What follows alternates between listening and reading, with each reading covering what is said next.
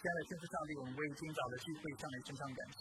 主，我们来到你面前，主继续求你透过今早的聚会，你来对我们心说话。主，我们的心主都是昏暗的，若没有你自己圣灵的光照，主我们就不能够明白你的话语。主，若没有你自己动工，主我们就不能够明白你的心意。所以，我们来到你面前，求你就在今早在聚会当中，主你来对我们心说话，使你的光能够照在我们的里面。使那黑暗能够完全的退去，使我们能够完完全全的明白主你的旨意为何，使我们能够分辨什么是你那纯纯善良而且逃离喜悦的旨意。愿你在今早聚会当中，你如此来引领自己的百姓，使我们能够更多的爱你，更多的亲近你，更多的认识你，并且按照那合乎真理的方式，逃离喜悦的方式来敬拜赞美。所以我们这段时间，我们不断的在谈的是爱的真谛。我们特别讲到爱的表现。主在这段时间，我们也清楚看到，主我们的爱心真的是不够的。也愿你透过这个信息系列，主你来激励我们，你来兼顾我们，而且你来激发我们的爱心，使我们能够犹如你自己的话语所承诺的，就是那福音的应许，使我们成为一个能够尽心尽心尽力尽力来爱你的人，并且落实爱的女子。主，我们全人都是属于你的，愿你今天就来掌管我们的心。以上祷告是奉靠主耶稣基督的圣名求，阿门。弟兄姐妹早，啊，今天是我们爱的真谛这个信息系列的第六篇信息。我们之前总共花了五篇的信息，讲到爱的真谛的一个概论，讲到前言，讲到爱就是那最妙的道，而我们也花了四周的时间讲了爱的真谛的。前五个表现，尤其是说到十三章第四节所说到的这五种爱的表现。爱是什么呢？我们说爱是成久忍耐，又有恩慈；爱是不嫉妒；爱是不自夸、不张狂。那今天我们要一起来看爱的第七种，还有第六种的表现方式。特别说到爱是不做害羞的事，不求自己的益处。那今天的信息呢，总共有三个部分。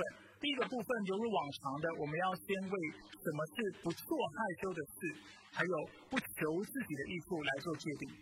当然，啊，今天我做界定的方式会是先把“不”这个字拿掉，先是为大家解释什么是做害羞的事。在中文的语境当中，我们必须坦诚，做害羞的事是一个不容易理解的概念，所以我们会透过一些的经文，透过一些的范例，来更深的探讨这个主题。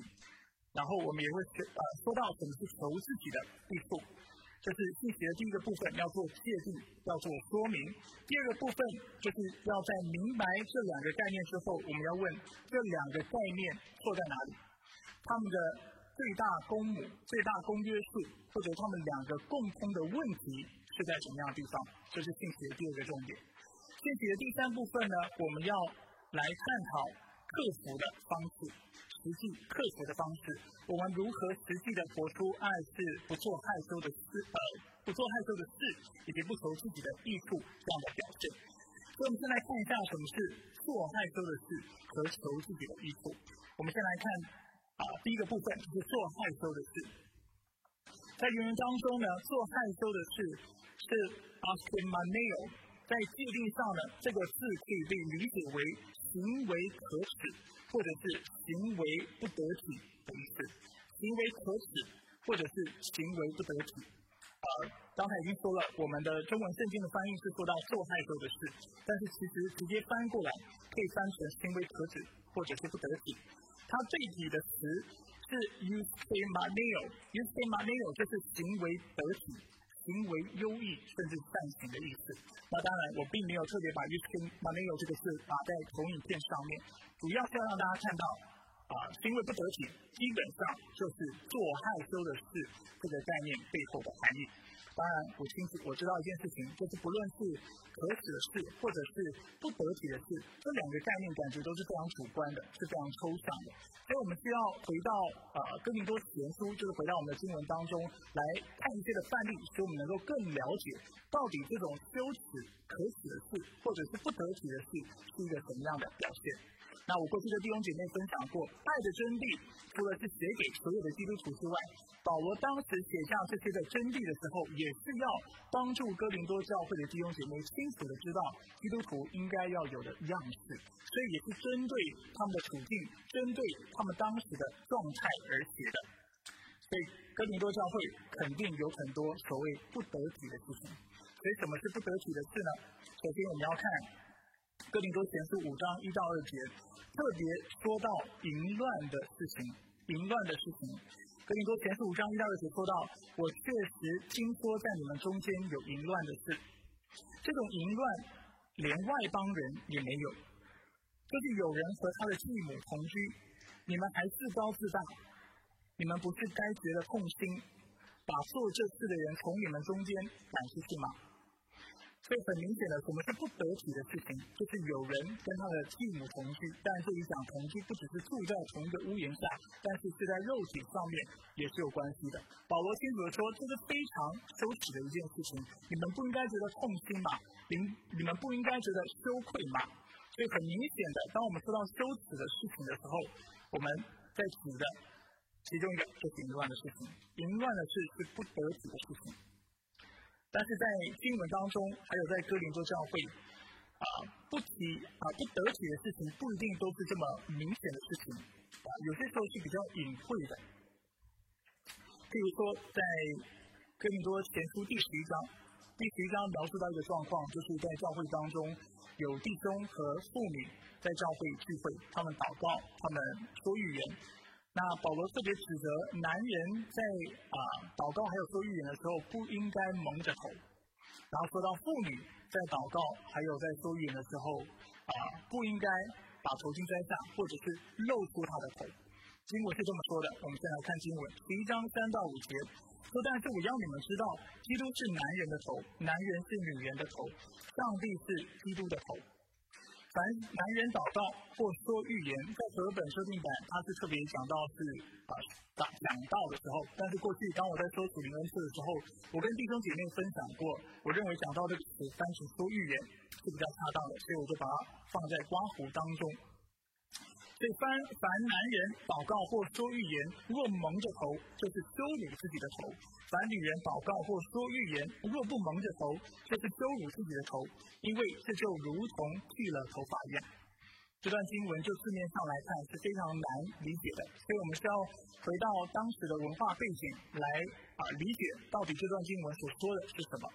所以当时在什么样的情况之下，在什么样的情景之下，男人会蒙着头呢？就是当他参与异教的崇拜的时候，当他去参与别的信仰，就是基督教之外的信仰，他们有些时候在啊，就是跟神明祷告的时候，或亲近神明的时候，他们会把头蒙上。保罗特别告诉更多教会的基督徒，就是你们男人来教会，或者是在基督徒的聚会当中敬拜神的时候，你们不应该蒙着头。如果你们蒙着头，你就是羞辱你的头。就是羞辱耶稣基督的意思。那为什么不应该蒙着头呢？因为你不应该把异教的习俗带到教会当中。当你这么做，其实是使基督蒙羞的。那妇女呢？妇女又是怎么样状况？那为什么妇女就应该蒙着头呢？主要又要说到当时的文化背景。当时什么样的妇女需要蒙着头？就是已婚的妇人，就好像我们现在结婚了会戴戒指一样。当时的妇女会透过戴上头巾啊，蒙着自己的头，让尤其在公共场合，让别人知道我是已经结婚的，我并不是单身的。所以，当一个妇女在公共场合、在聚会当中是把头掀开的，是露出自己头的，她其实就是要表示她撤回她的婚姻，撤回他的婚约，或者是他是离婚的状态。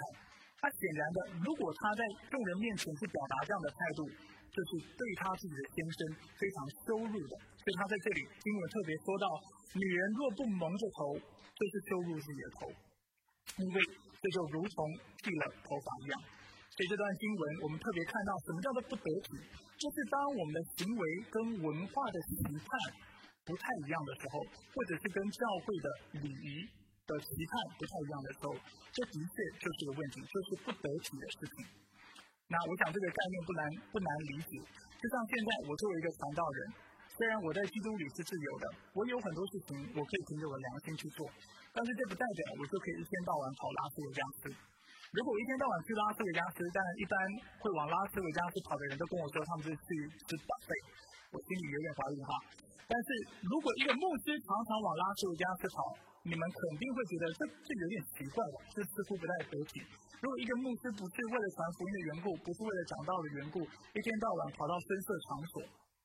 那你一定会觉得这是不得体的，或者是一个牧师跟一个妇女独处，就是跟他妻子以外的人独处在一个房间里面，门是关着，然后窗户什么都拉起来，这是不得体的。所以我们必须要认同，在文化上面，文化有文化的规范。为了福音的缘故，我们的确要去考虑到别人的观感，考虑到群体的需要跟群体怎么看待这样的事情。所以这就是不得体的意思。不过我们要留意，我们不是为了迎合文化而迎合文化，我们却是为了福音的缘故。所以我们应当要啊多想一步，想得更宽，想得更远一点。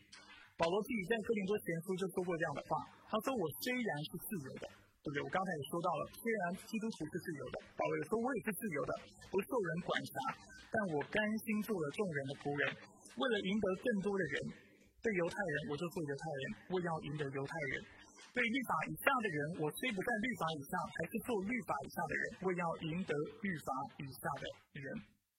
所以显然的，保罗虽然是自由的，但是为了福音的缘故，为了爱人的缘故，他的确要在文化的规范之下去做那得体的事情。哥林多前书里面还有很多的经文，让我们看到哥林多教会这种非常多行为不得体。不体面的表现，那我在这里不一一列举。不过还有一节经文是我想要特别提出来的，因为这节经文总结了哥林多教会的基督徒大概看待这个议题的方式。哥林多前书十章二十三节，他说：“凡事都可行，这是保罗说的话，但不都有益处；凡事都可行，但不都造就人。”保罗在说的是什么？他说到当时在哥林多的教会，许多人会喜欢使用这个标语。他会说：“我在基督里我是自由的，我是有啊主权的人，对不对？我是有自主能能力的人。所以今天我要干嘛就干嘛，你管你的事情，我管我的事情，对不对？井水不犯河水，你也不要来管我。大家各自有各自的自由，自由各自有各自的隐私。今天我做什么事情也不影响到你，你就不要鸡婆来管我的事情。但是在基督徒的思想当中，我们不是这么看待人的行为的。我们认为人所有的行为都会带来群体的影响。”啊，这段时间在疫情当中，啊，我们在美国的文化，对不对？戴不戴口罩这个议题，我们就看到很多相关的讨论。那就是，就是美国人非常爱自由，但是我们我想大家心里面多多少少都有一个秤，啊，知道什么是合理的，什么是不合理的。所以什么是行为不体面？行为不体面就是这种认为凡事都可行，我爱做什么就做什么的态度。就本质上就是跟基督教的爱相悖的。与其去关心别人的感受，留意群体的需要，做害羞的事或者是行为不体面的人，他是无视他人的感受的，他是无视群体的需要的，他也无视社会的观感。为什么？因为这样的人是活在自己的世界里面，他自我感觉良好，而且他觉得他是有这样的自由。然而，在圣经当中，保罗却提醒我们，这不是爱应该有的表现。爱是不做害羞的事情，爱是要特别多走一里路，去去想想别人会怎么看待我的行为。纵使我是自由的，纵使我可以有呃作为基督徒有很多事情是我可以做的，但是我所做的事情会不会引起负面的观感？这是我们出于爱的缘故，应当去考虑的。当然，也是出于福音的缘故。这就是第一个部分。说到什么是不做害羞的事情，或者是特别讲到做害羞的事情是什么？当然，我们要讲到什么是求自己的益处。相较之下，求自己的益处这个概念是很容易理解的。在原文当中，这个短语指的就是追逐私利，或是老是想着自己的这样的一个态度，就是以自我为中心的生活态度，这就是求自己益处的态度。如果行为不体面，指的是考虑不周、不为他人设想的话，求自己的益处就是更为以自我中心为中心的态度，因为求自己的益处不仅他不为别人着想，这样的人他想到了就是自己。在古典希腊文里有一个希腊文词是 eros，一般是用来描述世俗里所理解的爱情。有研究希腊文学的学者指出，在希腊文的语境里，eros 这个词带有占有和自我满足的意涵。那我们其实可以很清楚的从世俗的爱看到这个事情。当世俗的人在讲爱的时候，他讲到的是这个爱情、这个关系是否能够为我带来满足。他们更多想到的是我如何拥有这个爱情、占有这个爱情，使这个爱情能够按着我的想象去满足我灵魂的需要。但是这却不是圣经当中所说的爱。这样的爱是以刚才讲到的 e r o 这种爱是以自我中心为出发点，但是基督徒的爱却不是这个样子。啊 e r o 这样的爱是满足自己的需要，但是基督徒的爱更多是强调满足别人的需要。与其在一个关系当中不断的问我能够得到什么，基督徒在一个关系当中会不断的问我能够给予什么。这就是两者讲到 agape 仁爱或基督教的爱，跟 eros 就是人世间的爱非常。大的差异所在。因此，保罗在许多地方都教导我们：无论是什么人，不要求自己啊自己的益处，而要求别人的益处。哥林多前书十章二十四节。罗马书十五章一到二节说：我们坚强的人应该分担不坚强的人的软弱，不求自己的喜悦。我们个人务必要让邻人喜悦，使他得益处，得造就。腓利比书也说二章四节：个人不要单顾自己的事。也要顾别人事，这就是基督教的爱的精神。不是一天到晚在问我能够得到什么，在这个关系当中我能够满得到什么样的满足，我的需要能够得到什么样的满足，但是是问我如何去满足别人，我如何去给予，去帮助别人，为别人带来快乐。所以，不论是做太多的事，或者是求自己的益处，都是。不符合圣经的爱的表现，而这两者之间有什么样的共通点呢？它背后主导这两个行为的啊态度或想法或观念是什么呢？其实讲白了，就是自私，就是自私。自私就是一种以自我为中心的生活态度，不论思考、谈吐和行动，都是从自身为出发点来做思考。那这也是哥林多教会许多问题的核心。与其站在别人的角度来思考，祭过偶像的食物，对不对？就是在第八章、第十章讲到的。啊，很多的哥林多教会的信徒只知道主观的，按照自己的感觉，按照自己对信仰、对真理的明白，他们就是强迫那些良心软弱的弟兄姐妹要随从他们去吃这些祭过偶像的食物。与其在圣餐聚会的时候能够同同领那些资源匮乏的弟兄姐妹，我过去在讲圣餐的时候，我跟大家分享过这样的内容。在当时的文化，当人聚餐的时候，不是像现在的 palak，大家带食物然后一起来共享，不是的，是每一个人他会带自己要吃的食物到那个地方，然后在领受圣餐，可能圣餐是在中间，有可能是在后面，就是在这个过程当中，他会边吃自己的东西，然后边一起领圣餐。很明显的，当时因为贫富差距很大的缘故，所以有的人其实是没有带什么食物的，他是空手去的，他只能够带着圣餐去那里一起来领受。相较之下，在那里，在当时就有非常多富有的人，他就为大自己带着大鱼大肉，带非常丰盛的食物，然后就在这些贫穷人面前大吃大喝。你说，这对于贫穷的人来说是何等羞辱的事情？而这就是自私的人会做的事情。同样的，当我们在读说到属灵恩赐的时候，我们说到当时教会有什么样的状况，就是很多人喜欢因为自己有说方言这样的恩赐，所以他不管有没有人听得懂，他不管有没有人翻译，他也不管有没有非基督徒在这个群体当中，有没有人来到当中，他都不管，他反正想讲方言他就讲方言，因为他想要借此标榜他自己是非常属灵的，要让别人看到他跟上帝的关系是特别好的。这是什么样的行为？这就是自私的行为。所以，与其考虑到选举的需要，许多基督徒更喜欢高举的“凡事都可行”这样的标语，以自由和个人的权利为由，而为所欲为。那在我们现在社会，甚至在今天的教会，我们仍然常常看到这样的事情。但是，什么叫做爱是不做害羞的事情？就是你不是只想到自己，但是你想到群体的需要，你想到别人的观感，你想到社会是怎么看待这个事情的，而且爱也是不求自己的益处。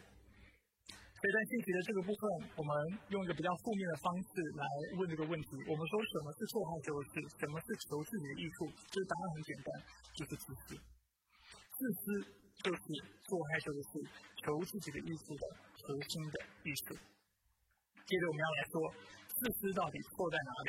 我们要进一步来分析自私的最大的问题在哪里。在英文当中，当我们说到自私的时候，一般我们是用 selfish 这个字来代表这个概念。啊，但是我在这里也要跟大家再介绍另外一个概念，就是 self love。所谓的可以直接翻译翻译为自爱，当然自爱这个词可以是有正面的意思，但是我在这里特别要讲到它负面的意思。那为什么要讲到 self love 呢？就是自己爱自己，自私这种正面的自私呢？因为自私最核心的问题就是在爱的事上出了问题，尤其在两个地方，一个是爱的强度，另外一个是爱的范围。爱的强度和爱的范围，我们先来看第一个爱的强度。当我们说到爱的强度的时候，有些时候我们也会用爱的顺序来表达这个概念。如果这段时间你有参与教会的海达堡教理问答的话，你会听过我引用这句话，是奥古斯丁所说过的话。奥古斯丁在《论基督教教义》当中，他这么描述爱，或者是应该说他这么描述罪。因为对他来说，罪是什么？罪就是爱的强度出了问题，爱的先后顺序出了问题。所以奥古斯丁这么说：“他说，人若想要过一个公义和圣洁的生活，他就必须具备客观及公正的评估能力。当然，他说的很明显的是从圣经而来，从上帝的启示而来的这样的评估能力。要评估什么事情呢？就是在所爱的事上有正确的先后顺序。所以你不会去爱那不该爱的。”或不是爱，那该爱的；或过于爱，那较为不该爱的；或公平的去爱，那应该多爱或者是少爱的事；或不够爱，或过于爱，那应该同等爱好的事情。换句话说，什么是罪？就是爱那不该爱的，不爱那该爱的；过于爱那应该少爱一点的，或者是不够爱那应该更多爱的等等。这样的状态就是爱，啊就是罪啊背后的问题。当然，这段啊引文是有背景的。奥古斯丁心里面在想的，肯定是马太福音二十二章三十七到四十节，主要说到上帝最大的两个诫命。这也是我在海德堡要理问答当中提过的经文，说到你要尽心、尽性、尽意爱主你的上帝，这是最大的，这是第一条诫命。第二条也是如此，就是要爱邻如己。这两条诫命是一切律法和先知书的总纲。我在这个信息系列的第一篇信息，我跟大家解释过总纲的意思，我在这里就不再赘述。但是我们在这里看到爱的顺序是什么？爱的顺序就是应该把上帝放在第一，然后讲到别人的时候，经文特别告诉我们要爱人如己，在某个程度上，我们爱别人跟爱自己是要一样的。最自私的问题在哪里？就在于爱自己的程度出了问题。不过在这里我要做个补充，让大家清楚明白一件事情，就是圣经并没有反对我们应该保护爱自己，我们应该在某种程度上啊爱自己、自爱这样的一个状态，因为我们是他手中的工作，我们是上帝的创造，而且在哥林多前书，如果大家有印象，他也说到身体是圣人的殿，所以保爱惜自己。真爱自己，某种程度上是理所当然的，就好像以弗所书五章十九节所说的：“从来没有人恨恶自己的身子，总是保养顾惜，正像基督在教会一样。”所以，应问题一直以来不是出在于我们是否爱自己，这是我们爱自己的力度、强度是什么样子。问题是出在于我们爱的先后顺序是什么样子。自私的人是什么样的人？就是他把自己放在最重要的位置，爱自己是爱的强度最大的，而且在优先顺序上面是排在最高的地方。当然，自私的人也很难去爱其他的人。因为他会认为，如果自己去爱其他的人，他是在做功德，别人是欠他的。但是圣经教导我们，爱人如己是上帝的命令，也是我们作为人的义务。当我们回到圣经来看待这个主题的时候，我们很快会发现，上帝创造人的心意从起初就很清楚，让我们看到，人不是为自己而存在的，人不是为了爱自己而存在的。当上帝创造宇宙万物的时候，并且他创造人的时候，他特别祝福人，在创世纪一章二十八节，他说要生养众多，遍满地面，治理这地，也要管理海里鱼、空中的鸟和地上各样行动的活物。所以人被创造是为了什么？人被创造一开始就是为了爱上帝，这就是优先的目的。人一开始存在就不是为了爱自己。接着呢，我们就看到上帝为人类的始祖，就是为亚当创造了夏娃。在二章十八节，上帝怎么说？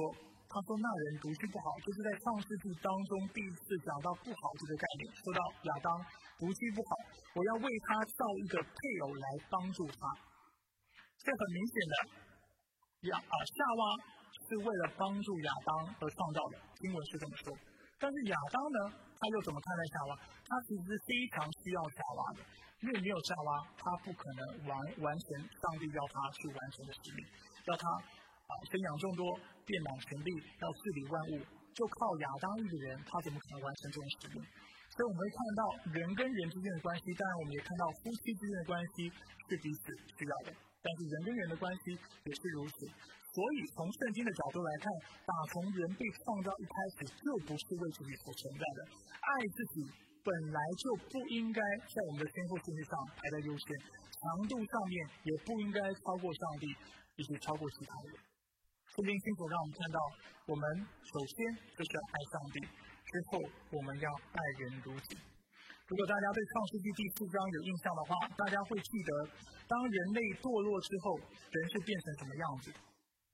我们都知道亚当的孩子，第四章就是刚堕落之后，亚当有两个孩子，一个叫做亚伯，一个叫做啊该隐。该隐是哥哥，亚伯是弟弟。然后啊，因为一次献祭的缘故，上帝喜悦亚伯的献祭，那该隐就因此嫉妒，因此就把他弟弟杀，把他弟弟杀了。把他弟弟杀了之后，上帝向该隐显现，就问他说：“你的兄弟亚伯在哪里？”大家还记得该隐怎么回答上帝吗？该隐说：“我不知道啊，我只是看守我弟兄的嘛。”创世纪四章九节，圣经没有继续针对这个问题回应，但是答案是什么？我只是看守我的弟兄的吗？答案是当然，因为打从开始就没有人，人的存在就是为了彼此而存在的。是为了帮助彼此、看守彼此、彼此相爱、彼此守护、彼此看顾、彼此满足而存在的。人一开始创被造的目的就是这个样子，但是我们看到堕落之后，人变得何等的自私，罪性是如何取代了上帝在我们心里面所创造、创造那圣洁公义的本性。所以自私是什么？自私就是在爱的强度或者是爱的顺序上出了问题。这是第一方面，第二方面我们刚才说了，自私的另外一个问题就在于爱的范围出了问题，爱的范围出了问题。其实透过刚才的例子，大家已经稍微看到，人除了对自己有责任之外，他对其他人也是有责任的。我自己有两个孩子，一个孩子六岁，一个孩子三岁，要三岁。我非常爱我的孩子，所以作为一个父亲，我会做什么事情？我会想要买好吃的东西给他吃，我会想要买好玩的玩具给他们玩。为什么我很愿意做这样的事情？因为我喜欢看到我孩子笑，我很喜欢看到我孩子快乐，所以我当然会想要把我最好的东西都给我的孩子。而当我买了玩具给我的孩子之后，我也会期盼他非常享受我送给他的礼物。对不对？这就是一个做父亲为父的心。我我认为上帝看待我们其实也是这个样子。但是有一件事情是作为父亲的不愿意看到的事情，就是当我把这个礼物送给我的孩子的时候，他不愿意跟他的弟兄姊妹分享。什么是自私？这就是自私。自私的问题从来就不是在于人爱自己，人在某种程度上应当爱自己。提摩太前书四章四节说。凡上帝所造的物都是好的，若感谢着领受，就没有一样是可弃的，没有一样是可弃的。上帝既然将恩典赐给我们，他的心意就是要我们享受这些恩典。就像我刚才所分享的，为父的心肠就是这个样子。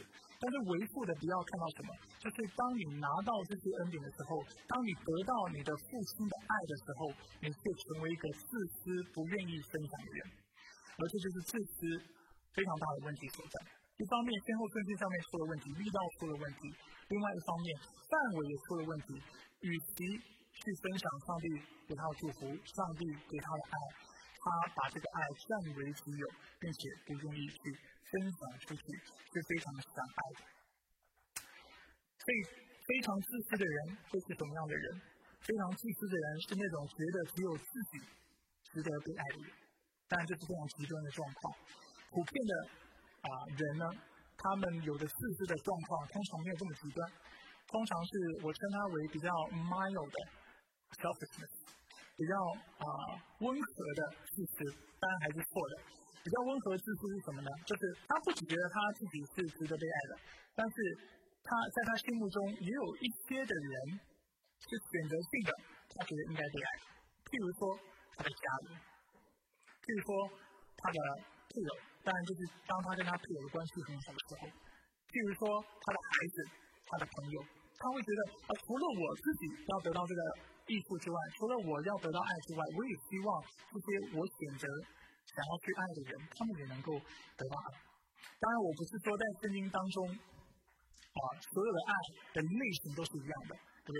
夫妻有夫妻的爱，啊，孩子跟自己的家长、亲子有亲子的爱，所以爱是不一样的。但是圣经也清楚让我们看到，有一种爱是所有人都应得的。我们可以说这是一种普世的爱，这是一种或者普世胸怀的爱。这种爱是怎么样的爱呢？就是每一个人其实都是上帝按着自己的形象所造的，因此每一个人的生命都是有尊严的，每一个人的生命都是值得被爱的。而基于这样的一个基础，当我们看到别人的时候，我们也应当效法耶稣基督的样式，我们应当遵守他的诫命所要求我们的，我们要去爱人如己。但是显然的，当我们是自私的时候，我们是不愿意做这个事情的。我们的爱是非常有选择性的，我们的爱是是啊分享给那些我们愿意分享的人，但是这却不是上帝的心意。所以什么是自私的爱？就是范围非常狭小的爱，是不愿意分享的爱。所以我们怎么克服？我们要讲到第三部分，答案很简单，其实就是福音。答案就是福音。如果你是非基督徒的话，啊，我必须坦诚的告诉你，从基督徒的角度来看这个事情，就是如果你想要克服一个自私的爱的话，唯一的方法就是要透过接受福音，相信耶稣基督。好，因为当你不相信上帝的时候，你就没有这样的资源来胜过你这种自私的状态。事实上。对非基督徒来说，你要在这个世界上生存，或多或少你要做一个自私的人，你才能够继续生存下去。不过，我在这里想跟大家分享三个原因，为什么我觉得你需要相信上帝。第一，多数不相信上帝的人，相信人是进化来的，并且人的存在是种偶然。这跟基督徒看待生命的方式很不一样。基督徒看待生命是什么？我们认为每一个人都是上帝爱的杰作。都是上帝爱着按着自己的形象所造。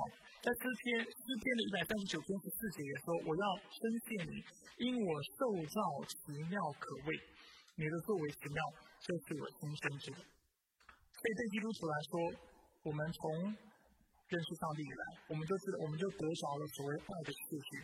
因为我知道，从创造以来到拣选，到得蒙救赎，到我以后永永远远。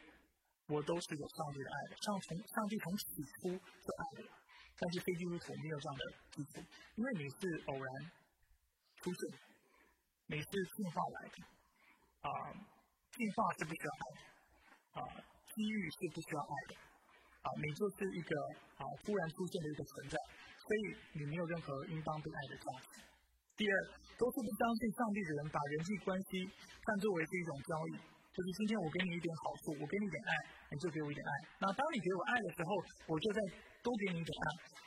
那让爱的关系成为一种商业的关系，然而，基督徒却不认为人和人之间的关系是像这样的一个建立在这种好像经济交易的基础上的关系，但是是建立在爱和上帝创造的基础上。当基督徒给别人好处的时候，去爱别人的好啊，去爱别人的时候，他背后所预设是什么？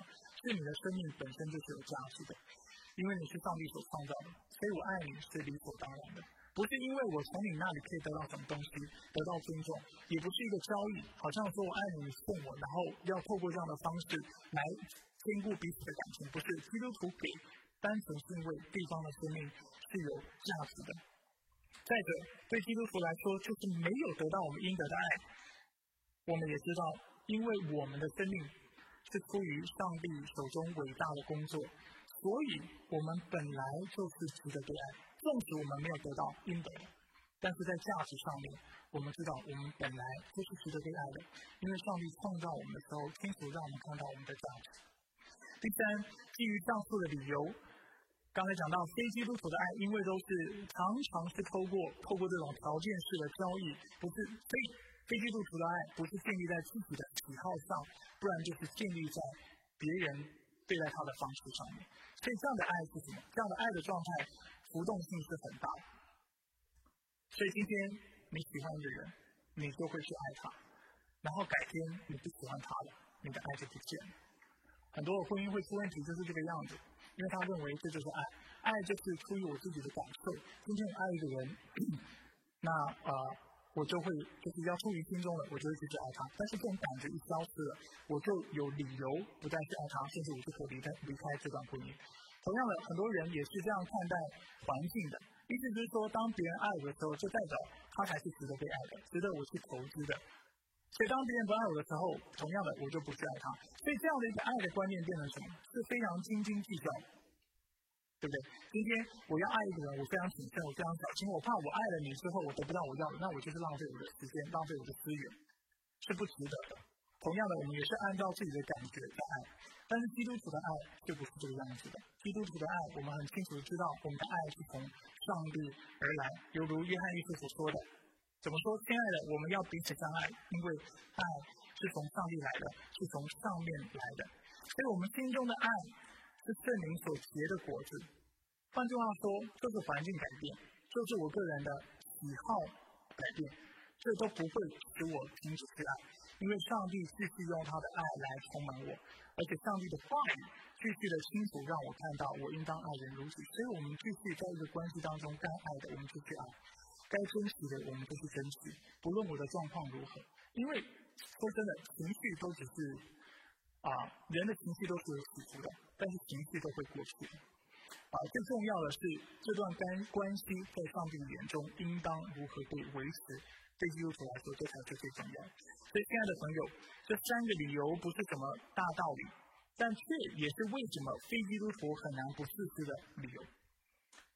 因为不信上帝的人。刚才讲了，没有爱的确据，它的存在是偶然的。第二，它的爱是一种交易，所以他要透过不断的交易去巩固他的价值，去得到别人的爱，而且他自己的爱也常常受环境和自己的情绪主导。就刚才我已经说了，这样的状态会使我们变得非常的自私。我们在爱心这样的事上，我们会斤斤计较，我们会非常小心，我们会没有安全感，甚至我们可能会有操控的倾向。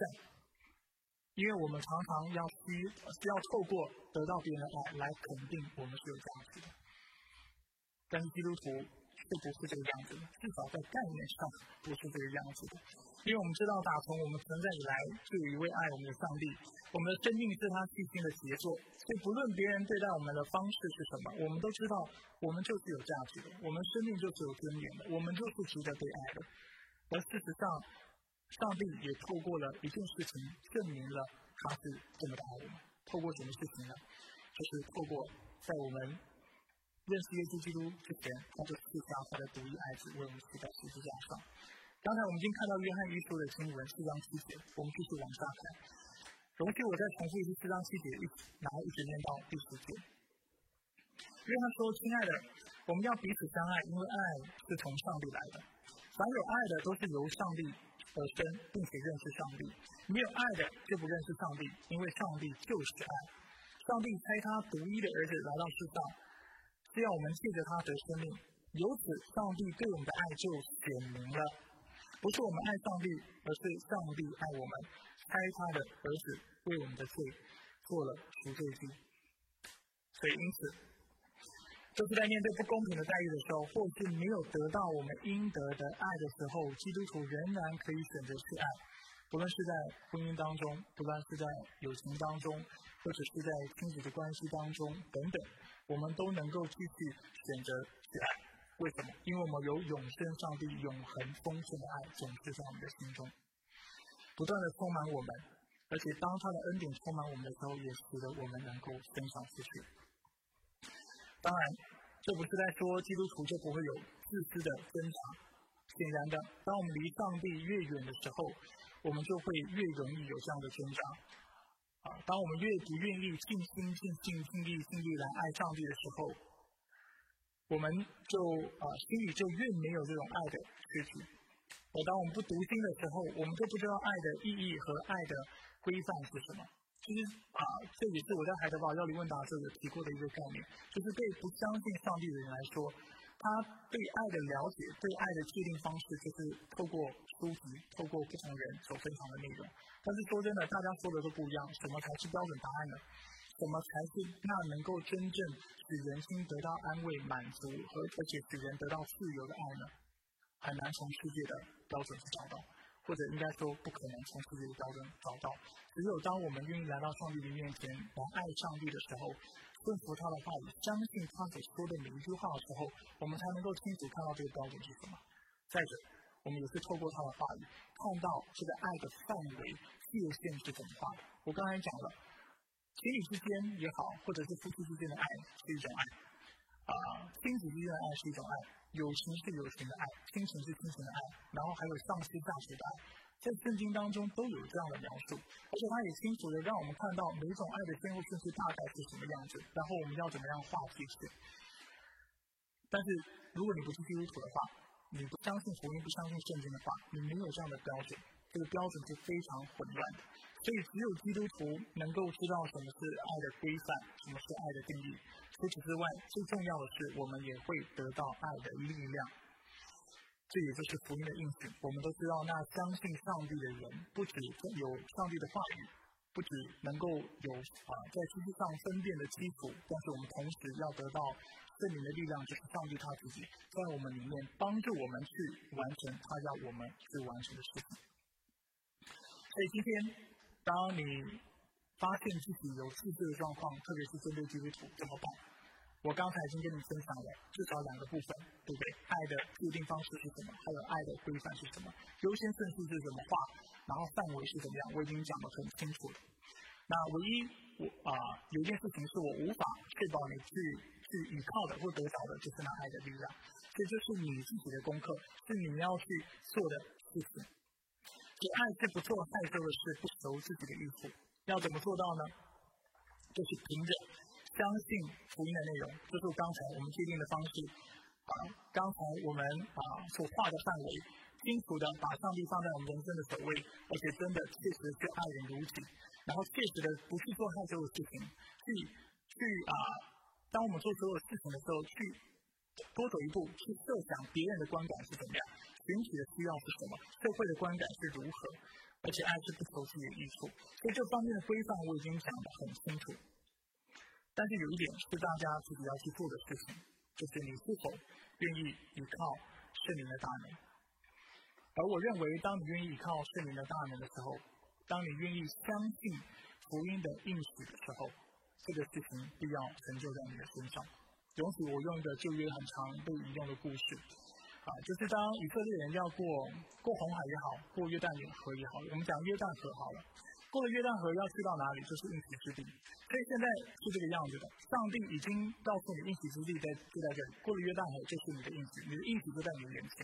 第二啊，我也要求你，给你命令，叫你一定要过去。然后我也清楚告诉你，我会当我会开约旦河，就让你顺利的过去。那现在你到了岸边了，请问你要怎么做？今天你问我，我怎么样克服我在爱上面的软弱？我怎么样克服自私的问题？说真的，上帝的旨意已经清楚上面写明了，上帝的应许就放在你的眼前。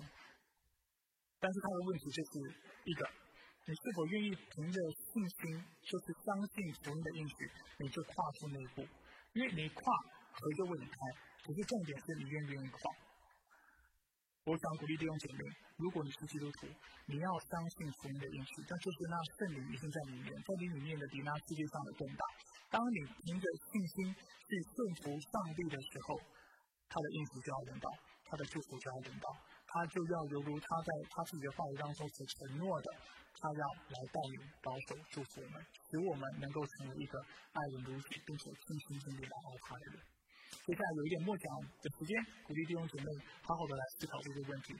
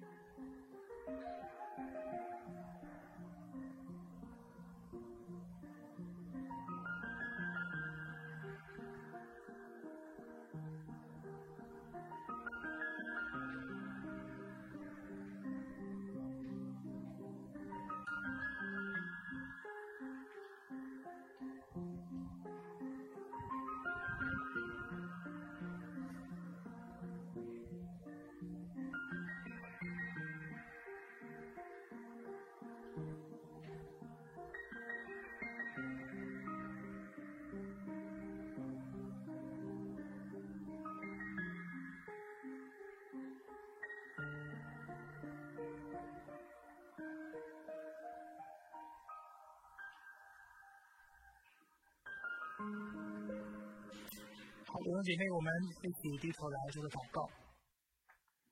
这是我们来到你面前，感谢你透过你自己的话语，清楚的让我们看到什么是真爱。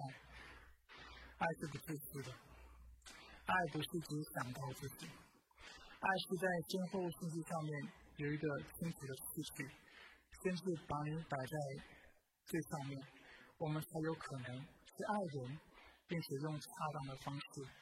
来爱自己，因为主只有当我们把你放在我们生命当中的所谓的时候，我们才知道什么是真爱，因为爱是从你而来，我们才知道要怎么样去限定我们爱的规范，因为那相信你的人、敬拜你的人，也是那顺服你的话语的人。所以，当你当我们爱你的时候，我们就会全心的顺服你在你的话语当中教导我们一些事情，用对的方式来爱我们的配偶。用对的方式爱我们的孩子，爱我们的家人，爱我们的亲戚，爱我们的朋友，爱教会当中的弟兄姐妹，爱那不相信福音、尚未相信福音的人。所以，主，我们愿意来到你面前，主，降服在你的权柄之下。我们愿意首先爱你，并且主，我们也愿意扩大我们爱的范围。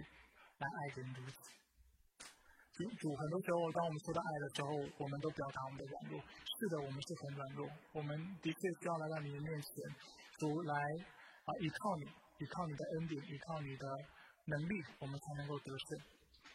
但是主今天透过信息，透过我在最后给大家的勉励，我也希望提醒弟兄姐妹，也从你如此的勉励大家，让我们清楚的知道，圣灵今天已经赐给我们，今天我们是有那福音应许的人。你承诺我们什么？你承诺我们主，当我们这些相信你的人主，我们除了得到圣灵之外，主我们也要得到那爱的力量。我们要被你的爱充满，我们要有爱的气息。所以，首先我们在里面是能够得到安息的，我们在里面是能够得到喜乐的。而且除此之外，主我们也是有能力去爱人的。仇敌要我们往往小看福音的大门，让我们小看福音的应许，让我们常常以为我们做不到。是的，我们做不到。但是主，我们常忘了，今天活着不再是我，乃是基督在我里面活着。我们有的乃是那基督的灵，圣灵在我们里面。所以某种程度上来说，我也知道你要我们相信一件事情，就是当我们愿意顺服、凭着信心往前迈进的时候，我们是能够做到。这就我们信的不行。我们信的不够，而且我们常常为自己找借口。所以，我将教人基督教会的每一个弟兄姐妹交托仰望在你的手中，主我为每一个弟兄姐妹来代求，主求你增添他们的信心，让他们清楚的知道主你的话语是带有能力的，主你的应许没有一句是落空的，主你的爱是没有任何的人事物、任何的事情能够隔绝的。主，你要帮助我们，你必会帮到底。你要求我们要做的事情，你也会赐必要的资源给我们。最后，我也将我们当中的福音团队交出仰望在你的手中。主，我从心里清楚知道一件事情，就是当我们没有上帝的爱，那从上头来的爱的时候，主，我们有的爱就是从我们心中有的爱。但是我们心中的爱是何等的软弱，我们心中的爱是何等的有限。而且我们人心是何等的脆弱，使得我们在跟别人互动的事上，我们容易斤斤计较。我们总是觉得爱是一个交换，我们总觉得当我付出了，我就应该要得到同样的报酬。我们没有别的选择，因为我们我们不知道原来我们有，我们可以从你那里去支持那永恒丰盛的爱。我们以为所有的爱就是在我们的心里面，我能够挤出多少就有多少。然后我的爱也是基于别人愿不愿意爱我，所以才能够被增加。但是主，这都不是福音的意思。你让所有的人都清楚知道一件事情，就是你起初创造我们的时候，主你就清楚的向我们显明你自己的爱，更是透过你的爱子耶稣基督为我们在十字架上所做的工作，你让我们确确实实的知道一件事情，就是你真的是非常的爱我。所以主，我愿所有尚未认识你的人，透过今天的信息，主他们能够被你的圣灵摸着，被你的圣灵光照，因此回转向你，单单的来依靠你。因为主，只有在你里面的时候，我们才能够做到不做好事的事，并且不求自己的意思。我们感谢你。以上祷告是奉靠主耶稣基督的名求。阿门。